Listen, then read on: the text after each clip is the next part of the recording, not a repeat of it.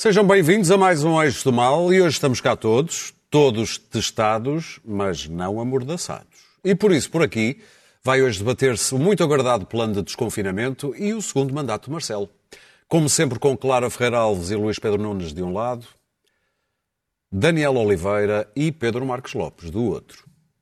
E vamos já para o plano de desconfinamento apresentado esta quinta-feira pelo Primeiro-Ministro. E uma coisa é certa: segunda-feira, bica ao postigo, a mise no cabeleireiro, há livro na livraria e crianças na escola até ao primeiro ciclo. É um plano que se vai estender até 5 de maio por fases, ou como disse António Costa, um plano gradual, prudente, cauteloso e a expressão que ele mais usou, a conta-gotas.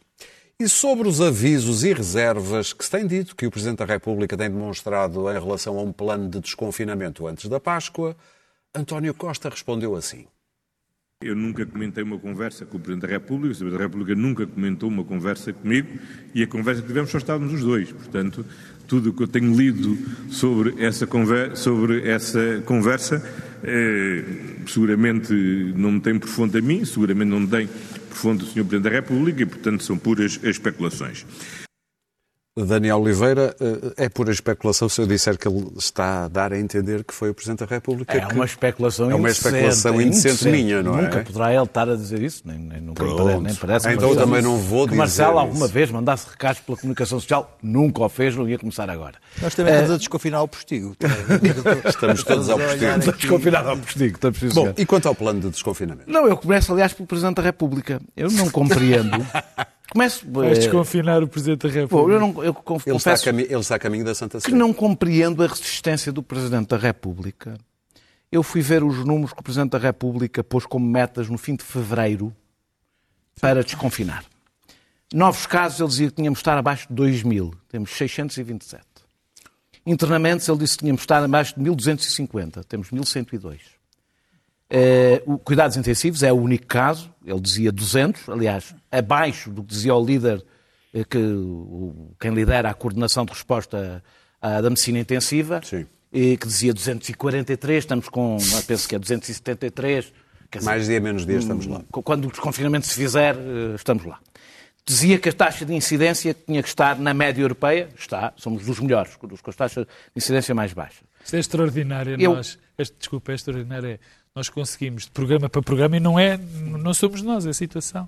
Há um mês éramos os piores da Europa. Eu somos os melhores, os melhores. Não, ou seja, eu, ah, eu temo eh, que esta precaução, que estas precauções tenham mais razões políticas e caibam mais no segundo tema do nosso programa do que propriamente no primeiro do Presidente da República, porque nos seus critérios que ele definiu, e eu acho que as metas, se ele as definiu, são para ser levadas a sério, não faz qualquer sentido a resistência que ele está a ter. Estamos em, praticamente tudo bastante abaixo do, do que ele tinha definido como, como, como meta.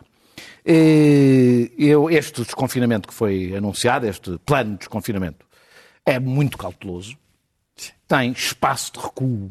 Eh, Para além da cautela, tem bastante espaço de recuo. Bota cauteloso nisso. Eh, os níveis de risco são muitíssimo exigentes. Eu atribuo esta lentidão e este, tendo em conta os números que temos pela frente, ao trauma do Natal e a um receio político, mas isso tem um preço. E o preço tem, tem que ser com o aumento de apoios sociais e económicos. Espero que amanhã seja anunciado qualquer coisa que eh, ajude a a, a- a pagar, porque esta cautela eh, é paga por, por- pelas pessoas, não é? Portanto, O espero que isso Primeiro-Ministro disse que amanhã Veremos. vão ser conhecidas. Espero que não. Tem que ser mais do que tem acontecido até agora, porque isto é esticar. eh, Eu não, não estou a julgar isso, mas isso tem que ter um, o outro lado. A coisa mais polémica, parece-me a mim, que será mais polémica, provavelmente, no debate, para mim não é nada, é a decisão de abrir também o primeiro ciclo, porque isso só digo que pode ser polémica porque não está na proposta feita pela. Não estou agora a lembrar do nome da, da senhora, eh, que agora foi muito falada, portanto, da, da, da, da- é da a técnica. falar, eu não, não me estou a lembrar agora, não, não, não tenho aqui escrito. Ela depois manda. É, ela depois manda-me o nome. O- tivemos um primeiro sinal de que as escolas são importantes para o governo com a decisão de pôr os professores na primeira fase de vacinação. Isto não vai ter praticamente nenhum impacto neste ano letivo. De qualquer das formas, é um sinal, e é um sinal importante. Eh, que isto é mesmo uma prioridade. Nós fazemos uma grande festa, preparámos para fazer uma grande festa com a abertura das creches. Em Inglaterra, no segundo confinamento, nunca chegou a fechar as creches. Eh, mais nos outros níveis, a Inglaterra conseguiu eh, continuar o ensino presencial com 19% da população escolar, que são os mais vulneráveis. Nós temos 1, tivemos 1,6% dos jovens que recebem e crianças apoio social escolar com ensino presencial. 1,6% destes, dos mais vulneráveis. Uh, o ano Só, passado... Oh Daniel, os números ingleses são atrozes. Has, has, de reparar, porque eles, eles não ligaram nenhum aos números que tinham, continuaram em frente e apostaram nas vacinas. Não, mas eu estou a falar de outra os, coisa. Os números Também... de infecções oh, oh, no UK é Ok, uh, tudo bem. Uh, nós, então vou-te mostrar outros números. O ano passado fechámos as escolas a 13 de março. Não, eu não digo que não. O que Espera. eu estou a dizer é que o UK não, não se importou mas o que eu estou com os números elevadíssimos que teve de mortos e tá, de... mas não é disso que eu estou a falar. São campeões, Mas eu estou a falar de outra coisa. Eles não tiveram mortos porque conseguir garantir 19% de ensino presencial, até porque têm regras de estágio, não sei o quê, que nós não temos nas escolas. Uh, estão a fazer é estágio em casa, das próprias famílias. Uh, o ano passado, nós fechámos as escolas a 13 de março. O 11 e o 12 ano voltaram a 18 de maio. O pré-escolar voltou em junho. O ensino básico, que é o mais importante quando falamos do encerramento, é aquele que tem um impacto mais forte, nunca chegou a abrir. Fechou a 13 de março e foi para férias. Nós, neste momento, eh, eu vi várias estatísticas, mas eh, não, não, eh, porque contam como aberto, quando teve aberto para o 11 e para o 12 ano. Nós somos um dos países da Europa que teve o ensino básico mais tempo fechado desde que começou a pandemia. E, no entanto, somos um dos países da Europa que confinou menos. Eu ainda não fiz as contas, mas arrisco-me a dizer que o ensino básico teve mais tempo fechado do que nós tivemos de confinamento. Isto é uma loucura. E, e, portanto, fiquei muito aliviado por saber que o primeiro ciclo ia abrir imediatamente. E mesmo assim tivemos e, os números que tivemos. E mesmo assim tivemos os números que tivemos. A questão é essa. Pronto. Agora, por isso é que o debate, para mim, e, e, e, o, o, o, debate para mim não é. Ou seja, o confinamento é o que nós fazemos quando tudo o resto corre mal. Não é uma espécie de estado natural. Como algumas pessoas eu acho que acham que é. Não, e não é a maneira de combater é, a, pandemia. Não é a forma de combater não a é pandemia. A nós não podemos ficar confinados até a pandemia acabar. Elas se repararam, nós já não estamos.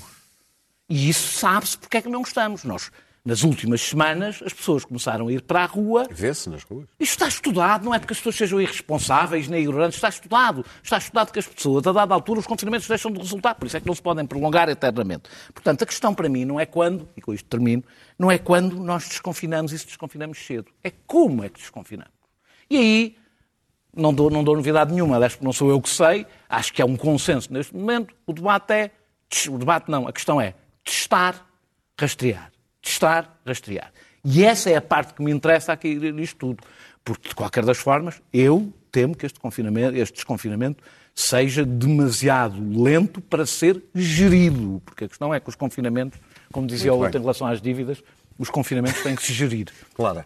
Bom, ele é demasiado lento, é lento, é gradual, é cauteloso e tem que ser. Eh, não poderia ser de outra forma, sob pena de sermos os lémures que correm para a beira do abismo não podia ser um desconfinamento tudo ao mesmo tempo. Mas, evidentemente, Nem, mas estava fora de questão. E dado, dado, o nosso cadastro, acho que faz todo o sentido. Não tenho nada a dizer. Acho, acho que pela primeira vez o governo pensou dois minutos sobre este assunto.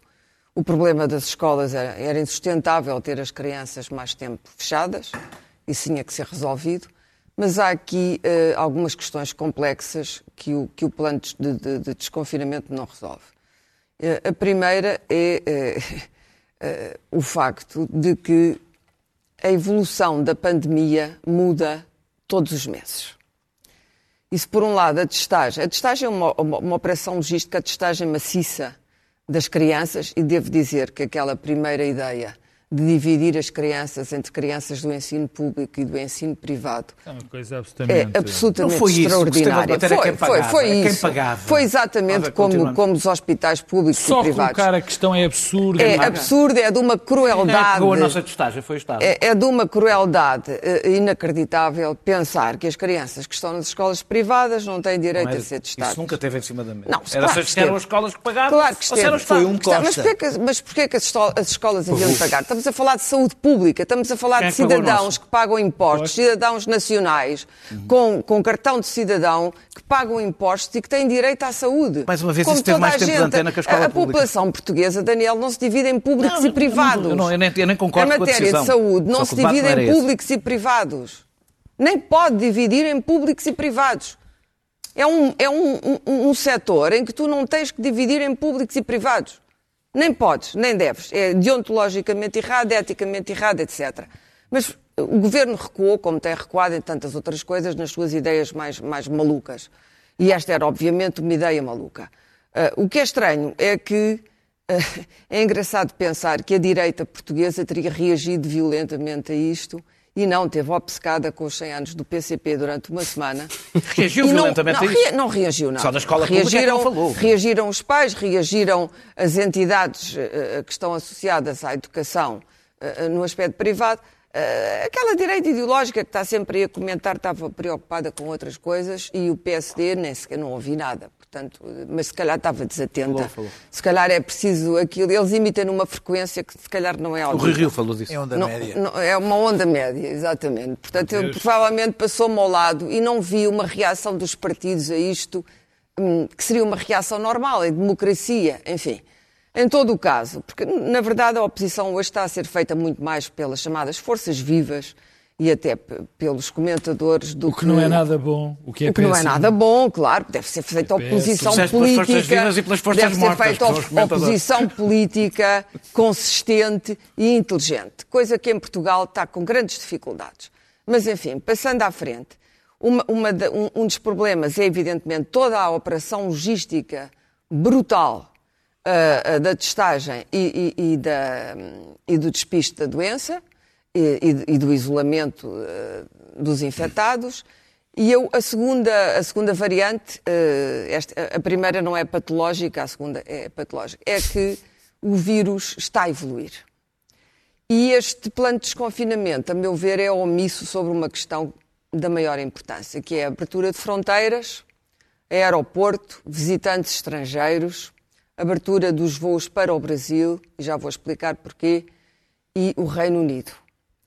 O Brasil tornou-se, neste momento, é um ex-ministro da Saúde brasileiro e um cientista brasileiro que o disseram, o Brasil tornou-se um país que é uma ameaça ao mundo. Enquanto aquele maldito Bolsonaro não sair de cena, um o país é, é um país pária, com reinfecção, com variantes que já não são controláveis, com novamente uma taxa de mortalidade brutal esta semana. E, portanto, eu temo, nós temos sempre aquele albatroz da tapa ao pescoço, que haja aí alguma precipitação no- na retoma dos voos para o Brasil e esta variante é demasiado perigosa para pôr outra vez em causa a saúde dos portugueses. Quanto ao Reino Unido, há outra variante já chamada variante quente. Ora, a variante quente é muito mais letal, é muito mais fatal que as outras. Ora, o, o homem que tem gerido toda a parte científica da pandemia, não a parte política, que aí foi a incompetência do governo de Boris Johnson, mas a parte que é o Chris Whitty, veio dizer que muito provavelmente haverá uma quarta vaga, mesmo com o nível de vacinação que eles estão a ter neste momento, em que já estão nas pessoas com 40 anos. Para terminar. Ou seja, as vacinas há estão um a fazer updates, estão a fazer atualizações e é provável que algumas vacinas, quando chegarem a Portugal, e falo aí da, da variante brasileira, que me parece mais ameaçadora que, a- que a sul-africana para nós, embora nós tenhamos ob- objetivamente relações com a África, hum, é provável que as vacinas já, não, já, já tenham que ser eh, eh, atualizadas. Portanto, isto coloca riscos na gestão de tudo do turismo, em que vamos ter novamente a Grécia, provavelmente a Turquia e a Espanha a pressionarem a nossa abertura. A Grécia tem lá as regras dela, os passaportes, tem um nível de. Não, não lhe aconteceu o que Já nos está, aconteceu. porque não podes viver, voar da Inglaterra para aqui, a podes voar para a Grécia. A Espanha, a Espanha, porque está disposta a tudo, a Espanha faz sempre tudo, depois de repente abre as portas. Devo dizer que a variante espanhola foi a primeira variante a atacar no UK justamente por causa das férias. Portanto, as concluir, férias Clara. e o verão, em que não vamos ter, como se vê pelas asneiras acumuladas na Europa, não vamos ter 70% da população nem pensar, vacinada, nem pensar. nem pensar. O que quer dizer que o grande desafio para este governo não é este desconfinamento. O grande desafio para o governo de António Costa é a vacinação. É o plano de vacinas, é o não- número de vacinados que nós vamos ter quando a pressão enorme para abrir fronteiras, para abrir viagens, para deixar entrar pessoas, pode reconduzir-nos novamente a uma situação mais, mais, mais trágica e mais perigosa que a que vivemos agora. Pedro. E isso tem que ser evitado a todo custo. Eu tenho, eu tenho de- desde o princípio que eu tenho tido muito cuidado na, na distribuição das culpas e dos, e dos méritos de tudo aquilo que se tem passado, porque tenho a absoluta noção da imponderabilidade do que está em causa, do que, dos erros que têm que ser cometidos, dos erros que, vão ser, que foram cometidos e dos erros ainda vão ser cometidos. Portanto, não, aquilo que eu vou dizer não é, é- é provável, não é uma grande mudança, mas enfim, é uma ligeira evolução no meu pensamento. Antes disso, deixa-me dizer, nós não podemos, não podemos mesmo, como comunidade, estar demasiado presos, eh, nem demasiado, nem, nem demasiado muito, nem demasiado pouco, como diz o outro, presos à evolução das variantes, das, das, das evoluções destas, destas, destes, Mutações, vá. das mutações deste vírus. Dizia-me um tio meu, que é especialista nisto, que, quer dizer, estes vírus, como todos os vírus, vão tendo mutações. Por isso é que Pode, precisamos das pode vacinas. correr bem, pode correr mal. As- a Nem, própria, todo- nem todas malignas, vá. nem todas malignas, a própria gripe, a, a- a vacina da gripe, é sempre diferente todos os anos. E, grande- e conheceríamos, tivesse sido tão estudada como isto, e conheceríamos muito Claro, mais nós variantes. temos, eu- quer dizer, olhando para este plano de desconfinamento, isto parece, eu, eu, francamente, há, há duas coisas que me parecem em relação a ele. Olhando à primeira vista, parece algo ponderado, porque nós temos um problema, porque nós, neste momento, só estamos a olhar para a situação da, da saúde pública. Nós estamos tão marcados por aquilo que achamos foram os erros do Natal, por, os, por, por há um mês termos 20 mil ou 16 mil pessoas eh, eh, infectadas, que agora só conseguimos olhar para, para a questão da saúde pública. Isto tem uma lógica, porque enquanto não houver saúde, também não há desenvolvimento económico. Ou pelo menos a economia continua, começa a funcionar. Agora, eu acho que estamos a dar demasiado pouca importância às grandes questões económicas. Agora, neste momento, eu olho para os números, Daniel já os disse, e eu acho que há aqui que este desconfinamento é demasiado tenue. E é demasiado tenue por duas razões. Não é só pela questão económica, disto estar a afundar-se e não há bazucas. A bazuca serve para outra coisa. A bazuca vai servir para um plano de desenvolvimento, não vai servir neste momento concreto. Vai salvar restaurantes. Não vai salvar restaurantes, nem vai salvar Não atores, vai nem salvar vai os salvar pequeninos. ninguém. Os pequeninos. E, Nem é portanto, possível, com eh, uma não é, bazuca não portanto, consegues fazer, nós nem estamos a, a- a- a olhar para isto de uma maneira, eh, na minha opinião, neste momento, demasiado cautelosa. A segunda parte, que é uma parte que me perturba já desde, desde o Natal, que é a seguinte, eu acho que há uma infantilização absolutamente brutal dos portugueses. E se calhar até nós a fazemos. Porque, valha-me Deus, se nós no Natal já sabíamos o que não devíamos fizer, fazer e fizemos. Fizemos. Quer dizer, o governo abriu um bocado, sim senhor, traz culpa. Mas quem andou a fazer jantares e a, poluir, a- e a apanhar as, as, a- as doenças, sabendo o que estava a fazer, fomos nós todos como comunidade. Depois podemos espalhar a responsabilidade. Agora nós não percebemos o que é que está em causa. Ou seja, eu quando for agora a uma, a uma loja de 200 metros que só posso ir, salvo erro, em abril, não é? Sim. e não posso ir segunda-feira, eu já não sei os tipos de precaução que tenho que ter. Eu não sei o distanciamento social, claro que eu sei, quer dizer, e portanto nós olhamos para isto, isto deve ser um bocado a minha costela liberal, que está sempre presente, olhamos como se tivéssemos tempo de ser o paizinho, Estado, a dizer-nos o que nós devemos fazer. Mas sabes que é assim em Portugal. Oh, Clara, oh, Clara exatamente. Infelizmente, o paizinho de Estado e a mãezinha... É, é, mas é, é terrível. Onde não é, é no Reino Unido. Não, as pessoas gostam. Mas o que é terrível... Não há, a, a, mentalidade portuguesa não é liberal. Oh, Clara, não é... Mas o, o terrível, o terrível disto, o terrível disto é depois fazermos este tipo de avaliação, que é, se as coisas correm mal, esta patetice, que é quando corre mal, o governo é uma porcaria. Agora, estamos bem, o governo é ótimo. Esquecemos sempre daquilo que nós não temos de fazer. Não esqueças que houve muitas mensagens que e foram... momento... Mensagens oh, contraditórias, oh, hesitantes, desculpa, regras oh, que não se compreendiam. Então, eu vou-te dar de barato. Passado um ano, há um português que não saiba. Agora já. Não é só. Já no Natal o era, mas vamos dar de barato. Mas vais ter sempre negacionistas. Vamos dar de barato. Sim, mas eu não devido isso. Mas eu acho que não tem nada a ver com, Portanto, com escolhas. O que eu digo, com... o que eu digo é, eu não tenho dúvida, eu não tenho dúvida que isto é. E depois há outra coisa que nos esquecemos. Eu acho que o mais fácil é o confinar. E estou de acordo. E foi muito fácil confinar.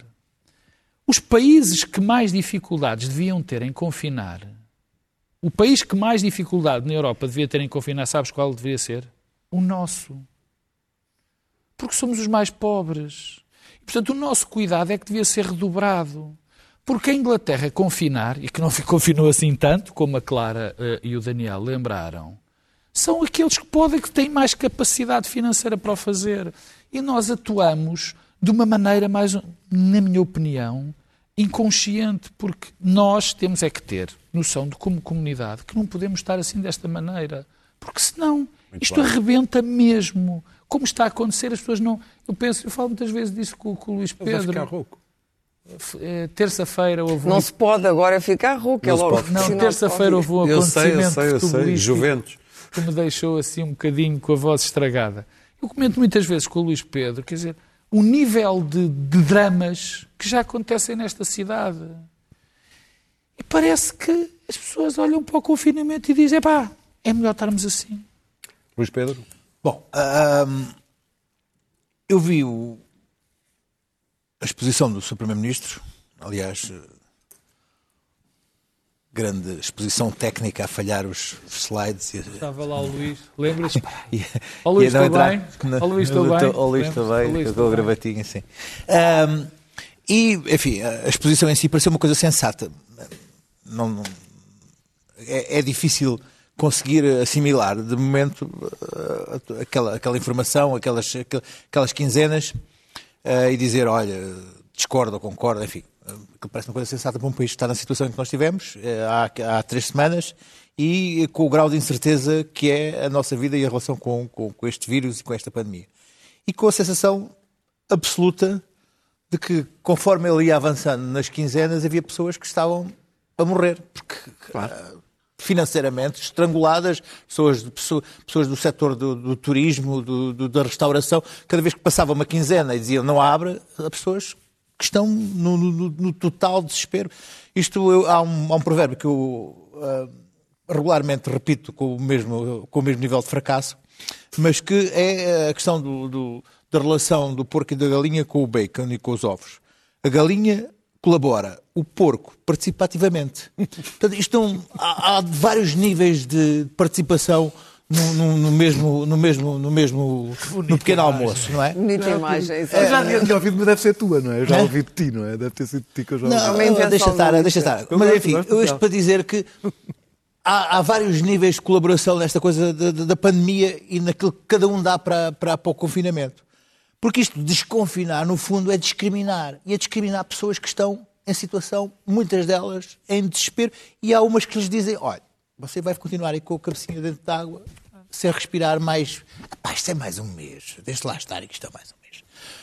Eu vi e, e observei aquilo de quem está em teletrabalho, em casa, chateado por estar em casa, ah, sensato. Os burgueses. Enfim, os tais burgueses que não são, não, não, não são, não deu um novo imposto. Uh, mas uh, cheguei aqui e já constatei que o Sr. Presidente da República acha o plano demasiadamente rápido e por isso já começou a fazer, uh, dar mostras de que o governo está sozinho nisto e que Uh, Ou se calhar não sinais, acha demasiado rápido, sinais, mas escorrer mal. E, sinais, e, o, próprio, e o, próprio, o, próprio, o próprio Rui Rio já assim o fez.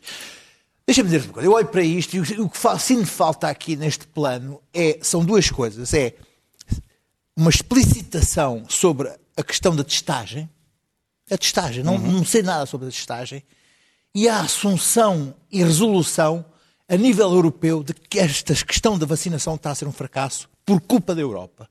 E tive que ir ler num jornal norte-americano Ah, mas não é digas se isso para o ministro Santos Silva, é uma o que é que se traição. passava, o que é que se passava, o que estava a Uma passar na traição. Europa em relação à vacinação. É E é de facto, uh, é de É facto ficar a pasmar o, o que se está a passar. Escandaloso. A Europa produz milhões de vacinas para o mundo inteiro. Eu acho isso ótimo, acho isso bem, não, não, não tem nada contra. Produz milhões, milhões das fábricas estão, as fábricas, não é Europa, as fábricas estão colocadas na Europa. E as vacinas podiam estar também a ser produzidas fora da Europa. Mas são, produz milhões de vacinas A na Índia Europa. podia E estar a produzir já- vacinas. Produz- já produz milhões de estar a vacinas que são enviadas para o mundo inteiro. Sobre isso, enfim, não há nada a dizer. Acho, que- acho, que- acho, que Não sejas traidor. Trabalhamos Os Estados. Unidos e a União- e o Reino Unido não deixam sair uma única vacina do seu território nacional devido a leis, por exemplo, a América é, é aquela lei de- de- que se utiliza na- na- durante a guerra de produção, a lei da produção É do um ato, esforço de guerra, do esforço de guerra, não deixa sair uma única vacina. Ah, o presidente do Conselho Europeu acusou esta semana o, o Reino Unido de boicotar a saída de componentes das E vacinas. depois, e depois, Já depois Não, não, não, não, não, não. Eu- o, o- Boris Johnson desmentiu e depois ele veio dizer que há muitas maneiras de, desse boicote ser feito. Portanto, há aqui qualquer coisa que é não está clarificada. também. E contudo... Mas não vale a pena culpar e o Reino Unido, contudo- porque a culpa e é contudo, Claro. E contudo, a União Europeia envia vacinas para os Estados Unidos, as fábricas da União Europeia, e para o Reino Unido. Isto quer dizer o quê? E- e- Não, e- não é envia, exporta e ganha Exporta. dinheiro com isso. Exporta. Calma. E, e- isto quer- e- e está a receber 10% depósito de lucro. da- das, das- das vacinas compradas. Aliás, é uma loucura porque a União Europeia comprou, já comprou, ou, já tem encomendadas para comprar, 2,5 mil milhões de vacinas para 400 mil milhões de, de, de- de habitantes. Se embarcou vacinas Sim, que não até recebe 2030. porque não tem o poder. O embarcamento da treta. É, é o Porquê? virtual. A União 2030. Europeia, Não tem- sabes porque é que é? Porque a União Europeia não é uma democracia de facto. Porque se não fosse, tem quem estava no poder tinha medo negocial, perder não tem- e fazia qualquer coisa. não Como não é uma democracia Não para exigir que essas vacinas compradas Não sejam eleitos. entregues. É Ao o contrário, digo há do Reino, o. Reino Unido já vacinou 30% da sua queres população. o euro? Vocês permitem que eu ah, Sim, exponha a minha? Enfim, Desculpa, desculpa, Luís Pedro. Estamos muito excitados. Bora. ah, ah, o que faz com que neste momento o Reino Unido tenha 30% da sua população vacinada, os Estados Unidos tenha disparado, já vai com 18% da sua população vacinada, e a União Europeia tem 6% da população E vacinada. nós menos que isso, atenção. 6% da população vacinada. Não, não, Há não, um falhanço total. A política, a política de vacinação na Europa caros, é um falhanço. falar. É um falhanço. Fa- ah, ah, e isto tem que ser dito, temos que perceber que houve aqui um falhanço. Houve um falhanço. E que faz com que neste momento se- se- em Portugal não haja vacinas e nos outros países europeus. Para terminar. Porque o nosso que processo de neste vacinação momento- até está que neste bem. momento- Com o que Claro, veem que há. vacinas, que que é que se neste interessa? momento, se houvesse uma, uma- uma- vacinação em massa da população, que já os professores, que não, não há vacinas para, para vacinar os professores, não há vacinas para vacinar toda a população de risco, ah, neste- nesta altura, permitiria um desconfinamento tranquilo, seguro e sem estes dramas que nós estamos a viver neste desconfinamento. E é isto que me apraz dizer. Muito bem, ó Clara, tu Não é queres muito dizer uma rápido. palavra muito É para dizer que aquilo que o Pedro dramáticas. disse, aquilo que o Pedro disse sobre a economia e sobre as pessoas que já não estão com a cabeça sequer debaixo de água, já estão afogadas, ah, sem as vacinas não é possível resolver esse A problema. a verdade é que as, e, portanto, as, as, as, esse as problema- farmacêuticas estão a destruir todas Esse as outras problema tem que empresas. ser resolvido politicamente a nível europeu. E não vejo a presidência europeia um bocadinho preocupada com isso, mas também percebo uma coisa: qualquer líder nacional que queira um dia ser líder europeu tem que obedecer à Europa. Muito Claro, bem, vamos avançar para só- o é, só, segundo. é um segundo dizer para dizer Bom, o se- depois eu- não, Pode não se levantar queixem de ter notas. Pronto. Diz lá, se é o segundo. Não, não, era. Não. Ele faz História- aquela... o texto, Ele faz história aquela- da vacina Eu aconselho russa é o texto do New York inacreditável. Times, chama-se uh, Bom. EU, EU export millions of COVID vaccine doses despite supply crunch Não, at home. a, minha, a minha única questão é que, apesar disto das vacinas, mesmo que não haja vacinas, nós sabemos os cuidados e nós temos de ir para a rua. Nós com temos cuidados. de ir para a rua. Nós temos de ir para a Muito bem, vamos avançar para o nosso segundo tema. Eu peço aos meus caros colegas para serem um pouco mais concentrados, senão não há tempo para tudo. É o segundo mandato de Marcelo, tomou posse esta semana, com um discurso que tem muito por onde se lhe pegue, até provavelmente uma resposta a Cavaco, que tinha dito que a nossa. Que Não estragues a minha nota, pá. Ok, não digo mais nada, Clara, Pá, que é, avança. o confinamento faz mal às, às, às pessoas. Clara, avança Para para a nossa O democracia. confinamento ao tabaco faz É otimamente. evidente, já toda a gente percebeu que o segundo mandato do Presidente vai ser muito diferente do primeiro mandato. O primeiro mandato foi uma co- coabitação feliz, na prosperidade, na alegria, na selfie, no amor. Estava tudo a correr tão bem. É engraçado porque Portugal está sempre em ciclos e contraciclos, está sempre em ciclos de felicidade breve. Lembro-me da Expo, Expo 98, onde aliás também estava o António Costa, e portanto, uma altura, uma euforia, a cultura portuguesa era a melhor do mundo, Portugal era o melhor do mundo, tinha montado uma exposição fantástica. Entre em três dias. Era tudo rapidamente. O outro veio e disse: Não, Portugal está de tanga, acabou-se o oásis. Portanto, nós já estamos habituados a esta ciclotimia. Bom, este segundo mandato vai ser determinado por aquilo que eu disse há pouco a propósito da, da pandemia e da vacinação. A vacinação vai determinar tudo no resto do ano. Tudo. Vai determinar a nossa saúde económica, a nossa saúde mental e moral, vai determinar eh, tudo, até o modo como a bazuca vai ser eh, aplicada. Eh, não há nada, e portanto as vacinas fazem, fazem parte das conversas. Eh, eu li não sei onde que o Presidente disse a António Costa, bom, como é que é? Aquilo que o Luís Pedro disse é verdade. Não há o governo passa por esta questão das vacinas sempre a dizer que está tudo bem. Aliás, é sempre a atitude de António Costa é de fingir que está tudo bem, Mas até as coisas estarem está, até claro. as coisas estarem muito mal. Não, as coisas não estão bem, estão longe de estar bem. Há uma percentagem mais do que ínfima da a população ativa não está nem de perto a- a- a- a- nem de perto a ver um horizonte de vacinação que lhe permita retomar a atividade com algum sossego. E, portanto, esta não é uma pequena questão. É uma grande questão, é a questão central e eu acho que o Presidente vai ter que eh, eh, eh, usar o seu enorme poder, porque ficou com muito poder depois destas eleições, vai ter que usar o seu enorme poder com sageza, ele foi-lhe dado pelo povo português para ele o usar com sageza, no sentido de ir eh, aquilo que se chama nudge, nudge, como se dizem os Monty Pythons, hã? nudge, nudge, nudge, nudge, nudge, Não nudge, acreditas nisso? de ir dando umas cotoveladas àquilo que é normalmente aquela bonomia.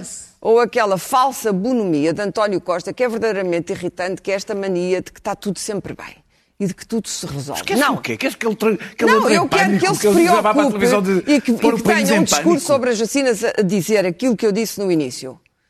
É um, é um facto que a vacinação na, Euro- na União Europeia, que ele admita que as coisas não estão a correr bem e que ele, enquanto Presidente, enquanto tem a presidência da União Europeia neste momento, está a fazer os possíveis para que as coisas sejam geridas de outro Queres modo. dar cabo da é carreira muito europeia simples. do Costa? É Estás muito simples. É, a- a- abolir o tema não vale a pena. Para terminar, Clara. Fingir que o tema não existe não vale a pena, porque este vai ser o único tema a partir, a partir do fim da primavera e do começo do verão. Porque foram feitas promessas, como sempre, que não vão ser cumpridas. Foram feitas muitas promessas que não vão ser cumpridas. Isso não depende da nossa capacidade. Não me venham dizer que a vacinação está a correr bem, essa falácia, porque nós conseguimos vacinar 150 mil pessoas Queres num dia. inventar vacina? Esse já não é o problema. O problema é que não há vacinas. Daniel. O problema, pois está bem, nós encolhemos os Mas, mas, ombros e mas ficamos à mercê da Europa e dizemos, Mas olha, claro que estamos à mercê da Europa. não, não nós- podemos é onde estar. nós Sabes estamos. porquê? Queres sair da somos, Europa? Somos, somos parceiro europeu e porque é para isso que os líderes europeus se encontram e discutem em conjunto, Ah, pronto. acho eu. Ora, se a Dinamarca, a Alemanha, a Itália, que já tomou uma decisão autónoma com o Sr. Draghi, vão fa- fabricar a vacina russa. Se os outros países estão a tomar decisões nesse sentido, o nosso não pode Daniel. ser, sendo o presidente da União Europeia neste momento, o país mais amorfo e mais Sobre- obediente. Sobre o Marcelo, ele fez um bom discurso, mas o discurso de posse não é o que vai determinar o mandato de Marcelo Rebelo de Sousa. O que vai determinar o Marcelo Rebelo de Sousa é quanto tempo dura esta crise sanitária, dependendo disso, a profundidade da crise económica, social e política podemos ter e que a Europa sairá desta pandemia. E tudo isso é imprevisível, portanto não vou falar desse assunto, porque não faço a menor ideia do que é que vai acontecer. passado. Não, vou dizer sobre as condições prévias que ele tem para o segundo mandato. E essas nós sabemos quais são. Eh, tem um governo frágil, que o Primeiro-Ministro decidiu que devia ser frágil quando decidiu não negociar uma maioria parlamentar. Vou recordar-lhe isto até ao dia que ele deixar de ser Primeiro-Ministro, porque foi uma escolha e- que define uma- um perfil político de, de António Costa. Achou que, que com acordos de geometria variável, a economia estava bem, havia folga, folga orçamental, ia correr tudo bem. Partido pensou, a apoiou. pensou a curto prazo, não precisava do Partido Comunista para ter maioria. Eh, Foi também uma escolha achar que precisava. Bom, mas tinha uma certa lógica. Não, não, não, a, a lógica era ele conseguir uma maioria parlamentar. Isso é que era lógico. E tinha, e não a quis. Ponto. O PCP foi a desculpa. com ela. O Ninguém- PCP, o Daniel, PCP foi a desculpa. podia imaginar O PCP que se ia foi- bater uma calamidade O PCP destas foi a sobre- desculpa. Está bem. Olha, queres que eu te diga? Uma das coisas que eu acho que qualquer Primeiro-Ministro deve imaginar é que é bom ter uma maioria parlamentar, Sim, porque não faz ideia do que é que lhe vai Mas nada acontecer. com uma convém que seja Também uma escala igual a Também isto. Também foi. Estava tudo tão bom. Também foi. Também tudo foi. E a outra, o outro lado prévio é um Presidente da República com 60%. Também foi António Costa. Que António Costa, mais uma vez com cálculos a curto, a curto prazo, com o apoio informal, evidentemente que Marcelo Rebelo de Sousa ganharia muito provavelmente à primeira volta, dificilmente com 60% e dificilmente, sendo esses 60%, uma boa parte eleitorado de esquerda. Pois, sempre- Coisa que faz alguma sendo diferença. foi a esquerda que votou nele, não é? Estava São que as pessoas que claro que o apoio informal, como tu sabes, o apoio informal do O Partido Primeiro-Ministro. Socialista quis esta solução. apoio- Exatamente, exatamente. Os militantes e os pá, sei lá, os militantes. Os militantes votaram alguma coisa no, no sei lá, se o que é que queriam. Sei o que é que Claro António, quem deu o apoio, quem, quem deu o apoio não foi o Partido Socialista, foi o António Costa, votos. a enfrentar a auto Europa. também foi uma escolha. O que é que é, o qual é o cenário que nós temos? É a segunda vez na história em que isto acontece. Em que tens um Presidente da República, uma desproporção tal de poder entre o Presidente da República e o Primeiro-Ministro. A primeira foi no primeiro mandato de Ramalhianos, em que tinhas uma situação parlamentar bastante instável e um Presidente da República, eleito também, se não me engano. Mas acho que este não vai fazer nenhum 60. partido. Ah, está bem. Com 60 e tal por já cento. Vai, vai, vai. Não, E a atitude é completamente Claro, diferente. claro que é. O Presidente da República lá faz intriga política, o Marcelo Rebelo de Sousa. Não é Vocês isso. inventaram uma personagem que ninguém conhece, que é o Marcelo Rebelo de Sousa. é que Inventaram- estão a falar da Vichy Soares. Ah, ah, daqui a bocadinho estão a falar da Vichy Soares. Um Presidente da República nunca fez intriga política. Vamos lá, nunca, vamos lá, nunca, nunca andar. se meteu nisso. Ah, tu tiveste, de facto, Mário, Mário Soares reeleito com 70%. Mas aí tinhas um governo da, da, da maioria absoluta. Outra de- pessoa que não de fazia intriga política. Está. outra, outra. Silva. outra que... Vá lá, deixa-me lá de- de- de terminar a ideia. Nunca. Ah, ah, ah, tinhas, tinhas Cavaco Silva com maioria absoluta. Esta desproporção é o que vai determinar, pelo menos parte do segundo mandato. Esta desproporção de poder que não existe há 40 e tal anos. E já está a determinar. Está a determinar de uma forma. O Presidente da República, ele próprio, já condiciona escolhas executivas do Governo. Executivas. Nós- O Presidente da República anuncia como anunciou qual era o prazo, quais eram as medidas. Qual, ah, pá, vá lá, deixa-me lá terminar É uma frase. perceber. E tens de terminar. Ah, pois, mas deixa-me tentar. Mas já Ah, fazia ah, isso já anuncia, outro- já anuncia prazos, já anuncia critérios. Já fazia isso no Opá, outro mandato, eu, eu vou Daniel. começar a falar em cima de vocês. Vocês peçam a fazer guerrilha, os dois Bolas, combinaram. Vá lá. Ah, ah, hum, e é o que ele fará nos próximos anos. O que Ma- Marcelo Rebelo de Sousa condicionará o governo ah, a tentar, mesmo em, questões executivas, como outros não fizeram, e fará enquanto for, enquanto a direita, Muito enquanto bem. a direita não estiver reorganizada. Quando a direita se reorganizar, provavelmente é outra coisa. Ou seja, António Costa precisa de um escudo. Apostou nesse escudo, que é, que é Marcelo Rebelo de Sousa. E eu acho que daqui a uns tempos o escudo lhe vai começar a pesar. Pedro, eu sei que estás com muita A vontade de também não responder. se mas é que o. Luís Pedro ficou para o último há pouco também. É é? sempre, é sempre como... Eu serei muito rápido porque quero, ter, quero, quero fazer a minha nota. ah, Então, ser rápido, ser rápido. Ah, bom, ah, ah, Marcelo, dizem que os segundos mandatos são diferentes, mas Marcelo depende, depende completamente da realidade. Quer dizer, a, a pandemia e a recuperação económica vão determinar que tipo de mandato é que ele vai fazer. Hum, é evidente que ele quer ajudar o governo durante este período, é evidente que ele quer a, a- reorganização da direita porque não quer eleições com, com, com, com a direita neste Estado. Mas a grande. Eu, eu ouvi o discurso, gostei do discurso. O discurso dá para tudo, dá para toda a gente gostar de um bocadinho daqui, de um bocadinho dali. Todos os Dos- partidos dos gostaram, partidos daqui. só o Só, Chega só, só Chega Yala ou não, não. porque fala nos portugueses puros. Só, só, só, só, só fez um Chega, não chega. De resto, havia ali, houve ali tudo para todos e para, para gosto para todos. Agora, a palavra que ele disse foi na véspera, quando disse que uh, se não sair uma maioria em 2023 há um berbicacho. Berbicacho foi a palavra-chave destes dias. Uh, se não houver uma maioria em 2023, será um grande berbicacho. De resto, uh, é isto. É Já até é, 2023 não haver uma maioria. para ver se reorganiza a direita e se aguenta o governo nestes, nestes tempos difíceis que aí vêm. Pedro. Eu tenho que começar a minha intervenção por pedir desculpa ao Daniel Oliveira. sabotagem. Por ter interrompido. sabotagem. Mas digamos que é. Felizmente eu consigo. É, digamos que é Muitos anos no quase. PC. Digamos que é irresistível. Digamos que é irresistível ouvir, ouvir o Daniel Oliveira a dizer que o Presidente da República, Marcelo Rebelo de Sousa, faz intriga política. Ah, incrível. É que- porque Soares nunca fez. Pois fez.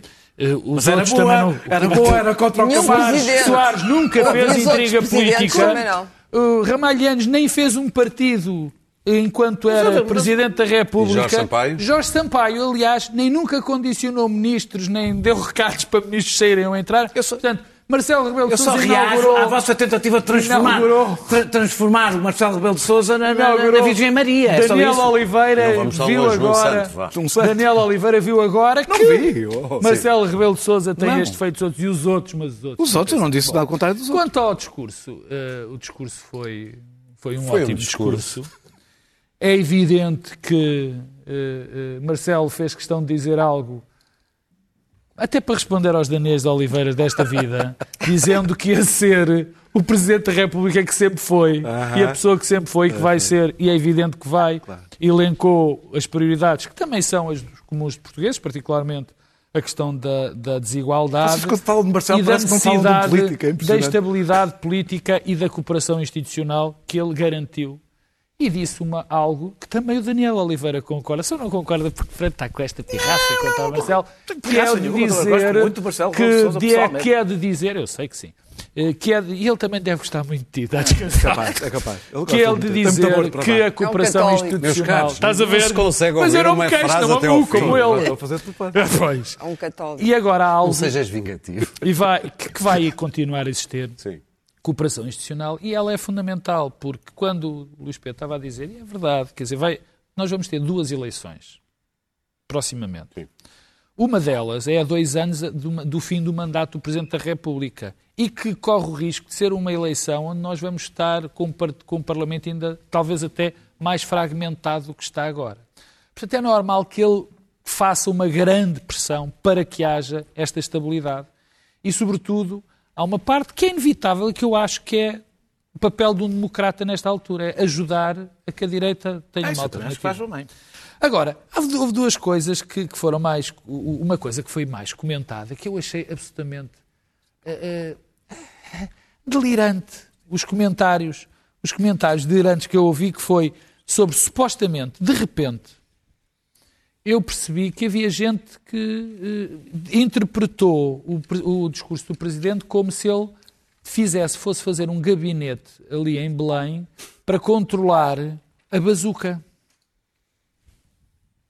Quer dizer, e isto foi um tema debatido com alguma seriedade por pessoas. Quer dizer, não, o Presidente da República vai ter muito cuidado com a bazuca. Eu tenho algumas novidades para as pessoas. O Presidente da República não vai coordenar, não vai controlar bazuca nenhuma por vários motivos. O primeiro é porque não consegue. E já viste a composição do, Não, não do, é, não é questão, órgão? não é questão da composição. É, não consegue, quer dizer, não, não é assim. Mas isso não é o mais relevante. O mais relevante é que o Presidente da República sabe, e ele sabe, por isso é que eu achei as interpretações absolutamente alucinadas, que o responsável por a aplicação da bazuca é o Governo.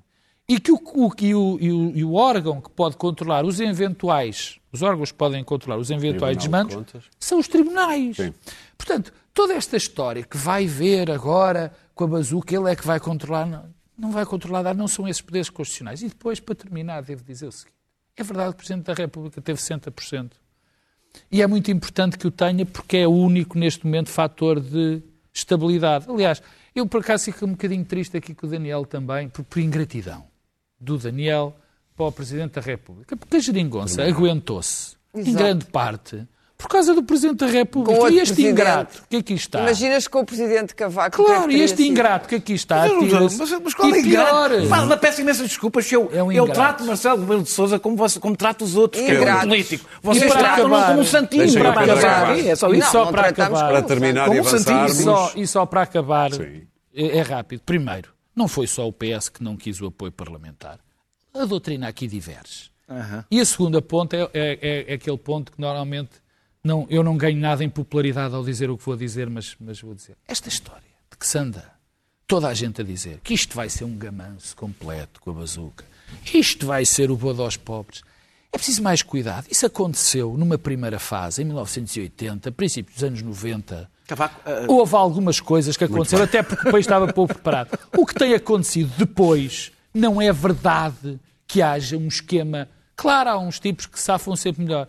E, portanto, é bom que não se instale Notas. esse, esse, esse, esse o que é clima. que achas? porque é dar- mentira. O que é que achas de dar ao Cavaco Daniel, a guardar ele os dinheiros europeus? Daniel, vamos ouvir a nota da Clara que começa por falar Não, de muito Biden. rapidamente, eh, a minha nota é sobre o presidente Biden. O presidente Biden tem sido extraordinário, rooseveltiano, com uma capacidade de decisão e uma agilidade de pensamento, que eu, aliás, invejo aqui no meu pobre país, eh, extraordinárias, com uma equipa que ele conseguiu reunir em pouco tempo, calou eh, eh, os progressistas, Bernie Sanders, aquela gente toda, e pôs cá fora um plano de estímulo, claro que isto só na América, não é com a vitalidade americana, ou não estou à espera do paizinho, como, como nós refer- referimos há pouco, de 1,9 trilhões, por uma vez gastam-se os trilhões, não a matar gente no Médio Oriente, mas a pôr dinheiro no bolso das pessoas. Hum, e eu acho isto admirável, a sério que acho. Eu sei que só o sistema americano, eh, com a sua imensa eh, liberdade e com esses privados todos que o Daniel detesta, Mas eu detesto mas privados, com a sua imensa vitalidade, público, permite isto. Mas, na verdade, o que se está a fazer neste momento é dar às pessoas... Também me podem interromper. É dar às Ah, pessoas um chequezinho de mil e tal dólares, quase dois mil dólares, porque as pessoas estão numa situação aflitiva. Muito pandemia, o- a, a história das vacinas está a correr muito bem, eles estão a vacinar mais que toda a gente. Há decisão, há inteligência, há consistência. O novo responsável pela política externa é um cérebro. E, meu Deus, depois de quatro anos de Trump, só precisamos agora de dar cabo do Bolsonaro. Mais nada. Muito É a minha nota, é a minha nota. Dan- O Não, Daniel vai dar cabo do Bolsonaro. Antes da tua nota, vamos ouvir a do Pedro e a mordaça Não é a mesma coisa. Deixa-me só dizer uma coisa. Toda a vida trabalhei para o privado, claro. Mas, ó ó, Daniel, o Lula não é igual ao Ingrato. Biden. Vamos ouvir o Pedro ingrato. falar da mordaça de Eu vou falar com a mordaça, eu- eu não resisto a contar isto da mordaça. America eu, is fui eu back. que provoquei eu falar da mordaça, que havia aqui um camarada que queria falar e eu disse, opá, não vais falar do Lula, pá. Vocês- Tunga, picou-me. Vocês Picou-me, eu divertem- avancei-me ao Lula e ele... ele Vocês Eu Divertem-se muito no uma WhatsApp. coisa. Não, é, é, para ser rápido. As opiniões de Cavaco Silva são, são, são respeitáveis, muito respeitáveis. Aliás, ele é o político. não- Há quem se esqueça muito disso, que ele foi o político que mais tempo teve no poder depois do 25 de Abril. Três mandatos de Primeiro-Ministro e dois mandatos de, de Presidente da República. Eu nunca me esqueço, foi a minha E, vida toda. portanto, uh, uh, uh, Não, é, é evidente que ele tem de ser o, o- o escutado. O, o que, o que preocupa, o que me preocupa a mim, porque obviamente que eu quero que as instituições sejam respeitáveis, é o ar sempre amargurado, ressabiado, que Cavaco Silva põe sempre nas suas alocuções. Que é o contrário da postura que deve ter um ex-presidente da República ou alguém que prestou tão relevante serviço público. Porque o pior, o pior disto é o efeito que ele quer provocar, pelos vistos quer provocar no, no- no ambiente político atual. Parece que ele quer instalar uma política de terra queimada, quer dizer, aquele discurso da democracia amordaçada é uma coisa que soma crispação à crispação. O problema é que não tem correspondência à realidade. E isto não tem eco na comunidade e já foi experimentado, porque eu lembro-me de tentativas de alguns políticos de andarem com esta conversa da democracia amordaçada e de outras pessoas e que realmente as pessoas não ligam porque sabem que não é. O melhor, o que casa foi com Marcelo. Marcelo, no seu discurso de posse, Marcelo não é propriamente também um anjo, não é? Também gosta a sua vingançazinha, as vinganças são simpáticas. E no discurso de posse explicou com a calma de que foi capaz que o que ele tinha dito era um disparate absoluto. E Cavaco amoou e não foi cumprimentar É, Marcelo é, Rebelo de é, é Sousa. horrível, é uma falta de Quer dizer, é- é- é- isto é- dá uma dimensão. É terrível. Mas o- o- a minha conclusão é esta, quer dizer, é ele levou um raspanete. Daniel. E, e a conclusão é esta. O centro-direita tem que se reorganizar. Eu acho que tem de pensar se quer uma pessoa como Marcelo ou uma pessoa como Cavaco. E é isso que está em causa. Daniel. Eu acho que a autenticidade é um valor muito importante em política e Cavaco foi Cavaco. Eu acho importante que Cavaco Silva seja Cavaco da Silva até ao fim. Acho que não cumprimentar Marcelo é uma homenagem que Cavaco E Silva agora- faz ao Cavaquinho. e agora é o Lula- que ele sempre foi. Lula. É, Lula. O Lula foi inocentado. Quer dizer, Eh, não, acabaste por falar. o Lula não foi inocentado num processo absolutamente kafkiano, que é uma espécie de lição de direito de tudo o que é inacentável num processo de crime. Também eh, não foi decidida eh, a parcialidade de Sérgio Moro, aliás, isso pode até ter sido prejudicada essa, eh, essa, essa decisão. O Sérgio Moro dirigiu, dirigiu o trabalho dos procuradores em vez de ser juiz, com o, com o objetivo evidente de afastar Lula da Silva eh, das eleições, dando a vitória ao presidente que o convidou para ministro. Eh, apenas o que aconteceu foi que o Tribunal de Curitiba foi considerado incompetente para tomar aquela decisão. Isto tem sido apresentado como uma questão formal, não é uma questão formal. Porque esta foi a questão fundamental para garantir que Sérgio Moro, que tinha uma agenda política, que era ele a julgar Lula e mais ninguém, a não ser ele que tinha uma agenda política que toda a gente conhecia. Ah, ah, Lula recuperou os direitos políticos, eh, Lula é um dos políticos mais populares do Brasil, ao contrário do que possa parecer muitas vezes porque se vai, porque se vai lendo, por isso é que o temem. Eh, Eu não sei se é bom para o Brasil ficar amarrado ao passado e a esse combate do passado, eh, mas sei que isto mostra como quem confia em justiceiros eh, no lugar dos juízes ra- geralmente acaba com processos políticos em vez de julgamentos. E dizer só mais uma pequenina coisa. Tenho a certeza que José Sócrates, mais hora, men- menos dia, vai aparecer a dizer que ele é o Lula. eh, que ele é o Lula. eh. Ora, nem José Sócrates alguma vez foi em Portugal o que o Lula foi para o Brasil, porque mudou radicalmente o Brasil, nem há qualquer semelhança entre o processo inacreditável que foi feito contra o Lula e o processo em Portugal contra o Sócrates. Luís Pedro Nunes, São Ali Silva. não é? Estes são só dois, são oito. É, é, não, o, problema, o problema é que não sei se percebeste que este levanta problemas para todos os outros processos. vamos ver. Pronto. Eu, eu estava a ler o, o, o editorial do Estadão que dizia que vai ser um faroeste sem mocinhos. Luís Pedro, Estadão avança, talvez não seja o melhor jornal para tu Enfim, acompanhar qualquer coisa a Luís Pedro, avança para a tua A, a nota. minha nota é sobre, sobre a Guiné-Bissau. Um, e sobre uh, o António Ali da Silva, é um, é um jornalista, foi meu camarada muito independente, era já especialista em questões uh, um, africanas, ele é guineense, voltou para a Guiné uh, e tem um, blog onde, onde fala abertamente das, das questões políticas guineenses. Já foi sequestrado uma vez, agora desta vez Uh, quatro homens armados com Kalashnikovs levaram-no para uma zona de, de, de Bissau, o tentaram, tentaram cortar-lhe a língua uh, e atiraram-no num rio. Houve alguém que o viu e os outros afastaram, roubaram-lhe a carteira profissional de jornalista que ele tem, portuguesa. Uh, enfim, isto depois do, do atual Presidente da República o ter ameaçado uh, ao, ao telefone. Diz ele que a situação nunca esteve tão mal na Guiné como está agora. Uh, nunca houve, em- desde a independência, um momento tão baixo na, situação da Guiné. Eu acompanho a situação da Guiné, vou- já fui regularmente na Guiné. Eu tenho, este livro saiu o ano passado, que se chama-se uh, Pills, Powders and Smoke. É de um jornalista de investigação que investiga só estados, uh.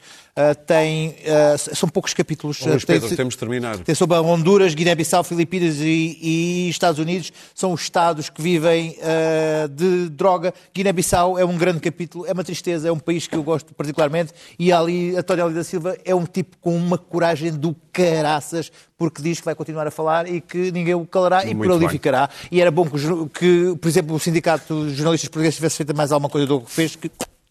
Muito bem. O desconfinamento, ainda bem que vai acontecer, pode ser só a conta-gotas e devagarinho e com toda a prudência, mas a verdade é que tantos meses em casa, com a família, o remanso do lar pode ser difícil de manter.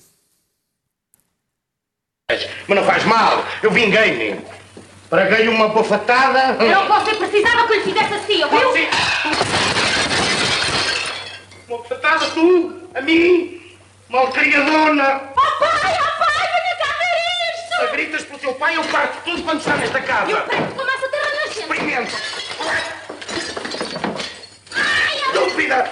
Porca! Olha no estado que eu fiquei, isto é bonito. Idiota, seu Palermão! Barriga de bicho! Palermo é ela... Está tudo acabado, vá lá para a cantadeira. A cantadeira é o mesmo e é para já. E nunca mais te apareço nesta casa. Vá lá para o Quincas, para o foguete para Palermo.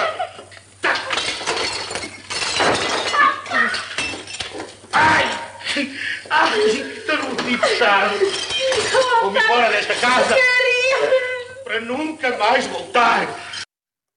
Para nunca mais voltar, mais ou menos, nós voltamos na quinta-feira. Até lá.